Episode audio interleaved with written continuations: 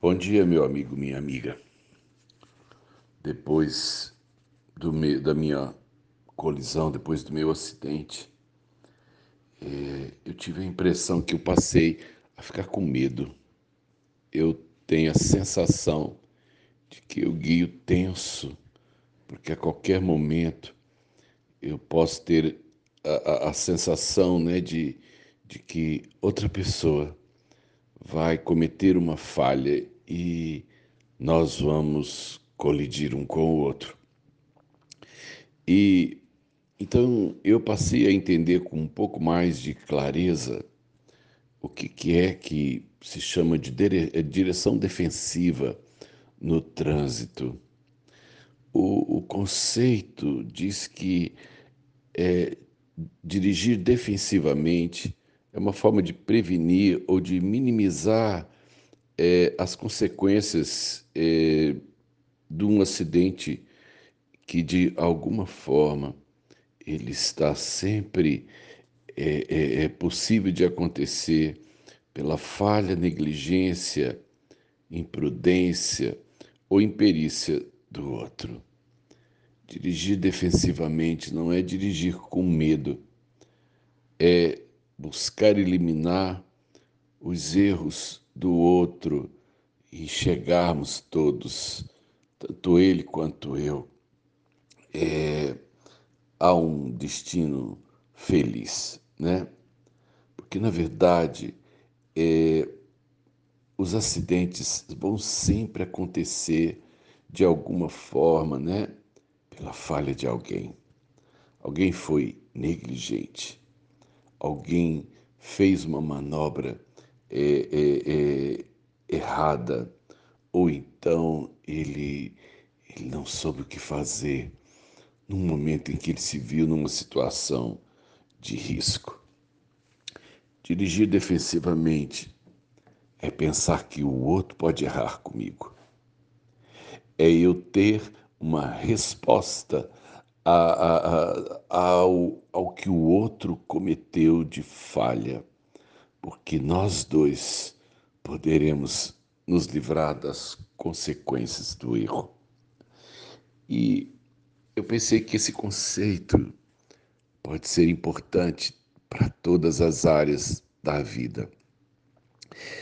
Eu creio que meu acidente se deveu ao meu excesso de confiança, não em mim, mas no outro.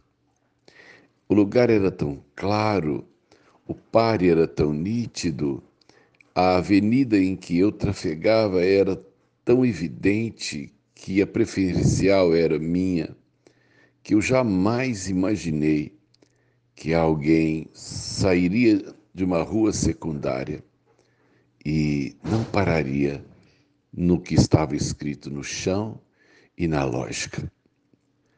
É, errar é uma tragédia. E o erro foi o que, desde o início da história do homem, tumultuou a nossa vida. A partir do momento que Adão e Eva erram porque quebram um princípio, de lá para cá é, o mundo todo se tornou imperfeito, porque isso passou para a nossa genética. E o que fazer agora que nós nos tornamos imperfeitos? É saber, portanto, que eu posso errar com o outro e que o outro pode errar comigo. E que, portanto, a gente não deva ter medo dos erros, mas eu possa estar atento de que eles podem ser cometidos. É, então, quando a gente entende que o outro pode errar e que eu também sou passível de erro, a gente passa a agir com cuidado para não ferir o outro. Ou se eu pegar o outro num momento ruim, num momento de descuido, num momento de imperícia, eu vou mais devagar, eu contorno ele, eu espero ele até que ele dê o clique, até que a luz acenda.